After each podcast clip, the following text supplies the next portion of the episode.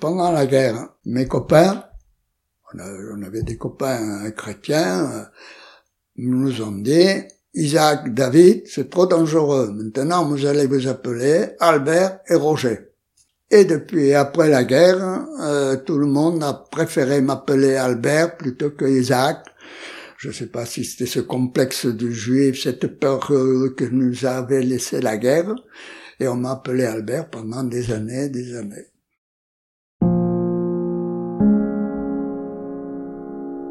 La Shoah, mot hébreu qui signifie catastrophe, désigne la mise à mort de près de 6 millions de juifs d'Europe par l'Allemagne nazie et ses collaborateurs pendant la Seconde Guerre mondiale.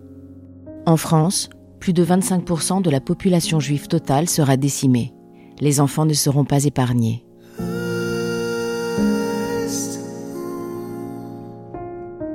Onze mille d'entre eux ne reviendront pas des centres de mise à mort et des milliers d'autres, les plus chanceux, seront séparés de leurs parents. Cachés à la campagne sous de fausses identités, mis à l'écart du monde extérieur, parfois même dénoncés et emprisonnés. Ne pas dire qu'ils sont juifs, jamais. Se taire, affronter la peur, la solitude, le danger. Oui, chanceux, car malgré tout, ces enfants survivront à cette période terrible. Ces enfants ont grandi, ils ont 80, 90 ans et plus. Ils sont la mémoire de la guerre, ils sont les enfants de la Shoah. Ils replongent pour nous dans leurs souvenirs d'enfants. C'est à Smyrne, ville de l'ouest de la Turquie, que ses parents se marient en 1921, une époque marquée par les tumultes de la guerre gréco-turque.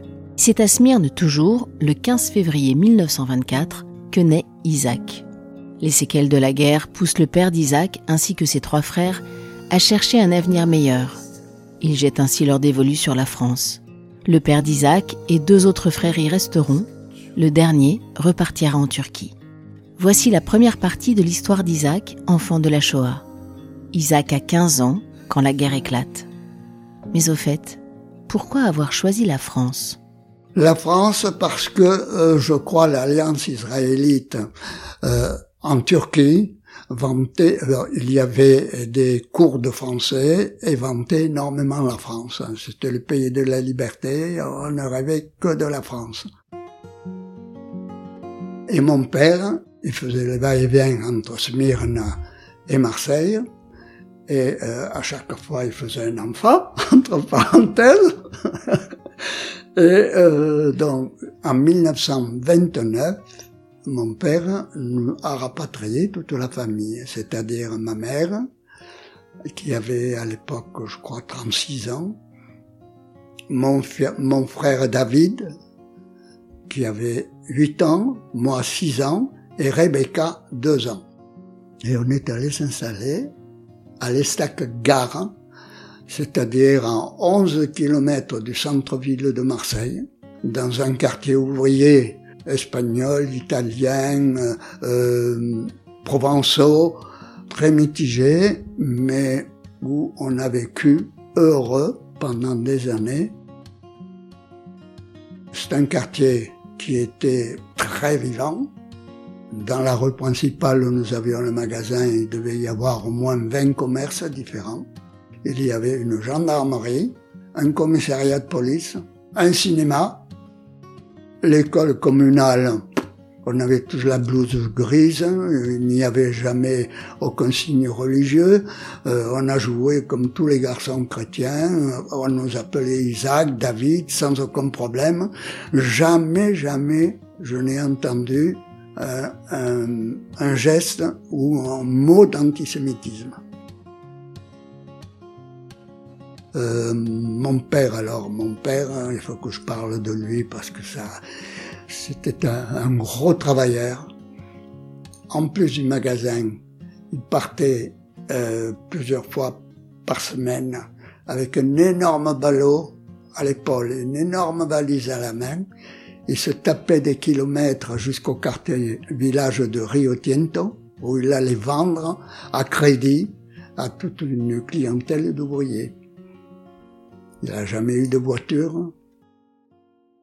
Et moi, j'avais 16 ans, je l'ai accompagné, et je me souviens de lui au retour euh, en fin de matinée, au retour à la gare, en nage, le visage brûlé par le soleil, en train de se sécher.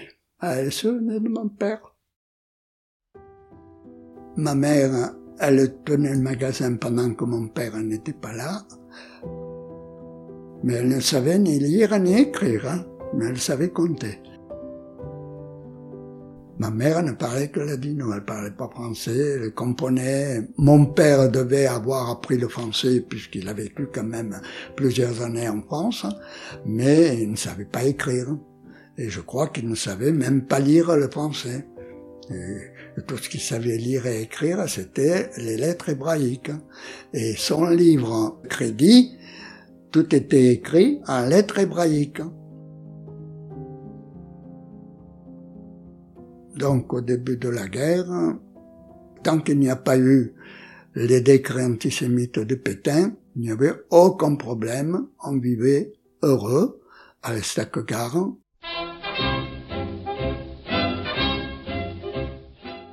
Je me souviens de Maréchal Nous voilà, hein, ça qu'on a chanté tous ensemble, très heureux. J'étais même allé, descendu à Marseille pour aller le voir.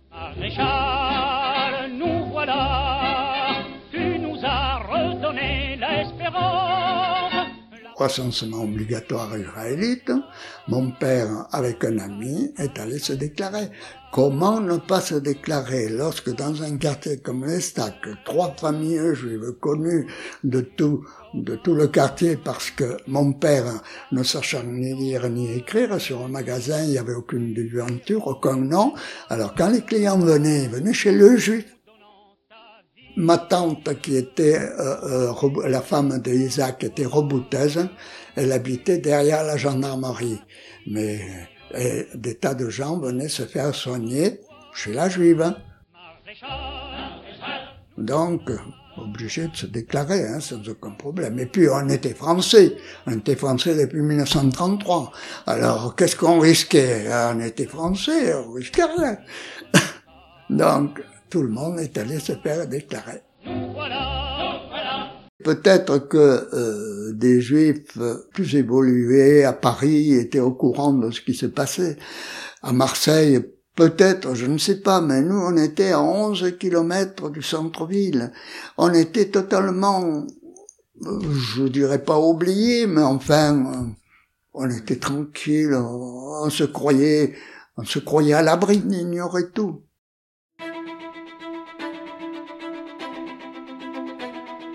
On savait que le vieux port allait être évacué.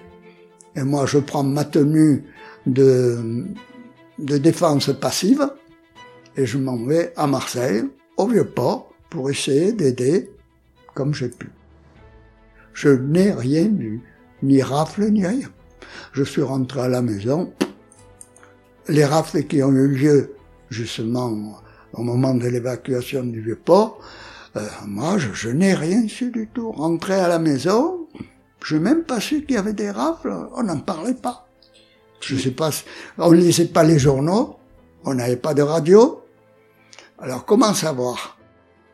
On a entendu parler de Paris, de Veldiv, mais on en a entendu parler par, euh, par les actualités, au cinéma. Alors mon frère et moi, au cinéma, on avait une vague idée de ce qui se passait. Mes parents, eux, n'étaient au courant de rien. Tant qu'il n'y avait pas le tampon juif, on vivait tranquillement. Et à partir du tampon juif, alors là, on s'inquiétait des contrôles. D'ailleurs, mon frère, en 1942, avait 20 ans. Il a fallu faire le chantier de jeunesse. Il a passé trois mois à Hier, et puis on l'a renvoyé, parce que juif, on ne voulait pas de juif au sentier de jeunesse. Vous savez que euh, Pétain avait euh, décrété que les jeunes Français de 20 ans allaient travailler en Allemagne obligatoirement. Alors mon frère, pour éviter le STO, s'était inscrit au chantier naval de la Ciotat. Et tous les matins, il prenait le train il allait à la Ciotat. Le samedi, il revenait à la maison, il passait le week-end et il repartait le lundi. Et c'est comme ça, avec sa carte tamponnée juive, que dans le train qui l'a mené un lundi, qui l'a mené à la Ciotat, il a été arrêté par la Gestapo. On a reçu une lettre de chantier naval de la Ciotat, trois jours après, nous disant, Monsieur Alphonse David ne s'est pas présenté. On ne savait rien. Alors, qu'est-ce qu'il est devenu? On était totalement affolés jusqu'à ce qu'on reçoive cette carte, enfin ce bout de papier qui a été envoyé à nos amis qui habitaient en face de chez nous et qui nous ont porté cette lettre.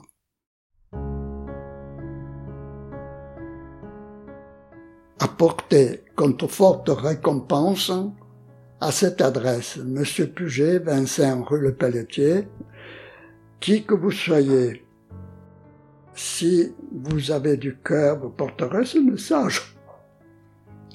Demandez au consulature d'interviewer, n'étant pas encore majeur, j'oublie pour la nationalité turque. Mon frère, là, il rêvait ne voyagez pas, j'ai été arrêté comme les autres entre La Ciotat et Marseille, euh, suis interné secrètement dans la prison de Saint-Pierre à Marseille avec des compatriotes français. Je me porte bien, on parle de nous mettre dans le camp de Drancy à Paris dans une quinzaine de jours. Je crois qu'on relâche le sujet turc. Bon moral, avertissez avec précaution mes parents. Je crois que vous pouvez envoyé petit colis David Alfandari. Il était parti déjà vers Drancy quand on a reçu cette carte, je suppose, hein. Je suppose, parce qu'on ne sait pas du tout où il était.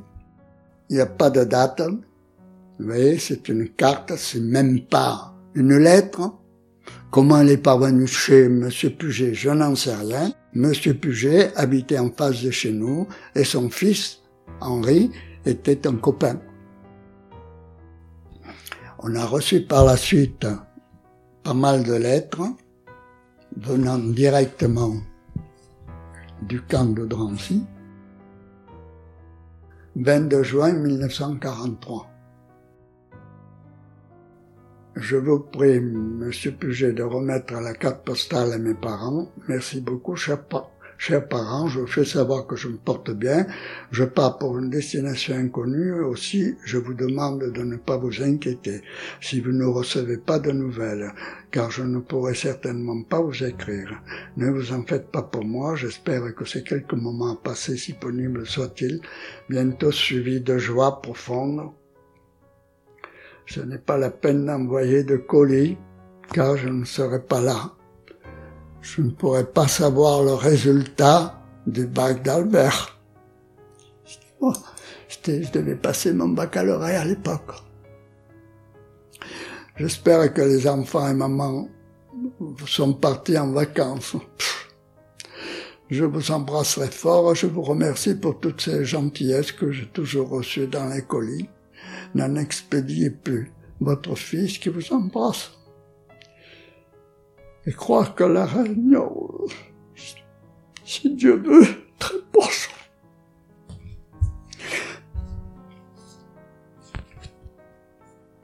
Et puis le 23 juin, je vous fais savoir que je pars, que je suis en bonne santé.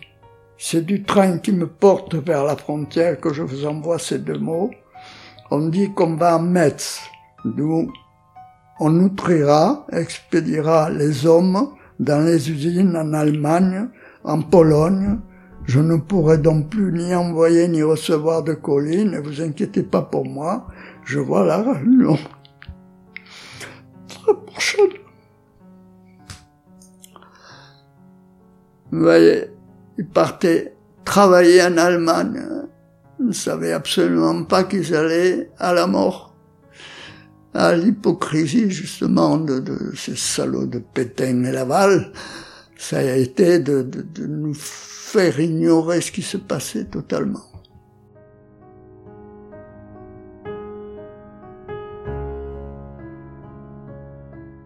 La lettre de David est une parmi celles courageusement jetées des trains par des prisonniers en direction des camps de la mort. Missive destinée à des voisins non juifs, avec l'espoir que ces messages soient recueillis et remis à leur destinataire par quelqu'un connu empreint d'humanité et de courage. La lettre de David sera son dernier message avant le camp de la mort. Enfin, pas exactement le dernier, mais ça vous le découvrirez dans le prochain épisode du témoignage d'Isaac que vous pouvez écouter tout de suite après celui-ci. Merci cher Isaac de m'avoir accordé votre confiance ainsi que ces précieux souvenirs. Merci à vous d'avoir pris le temps d'écouter. Alors comme d'habitude, abonnez-vous sur les plateformes si vous ne l'avez pas déjà fait et partagez ces mémoires avec vos proches. Ne perdons pas l'histoire, racontons-la. C'était un épisode du podcast Enfants de la Shoah. Allez, salut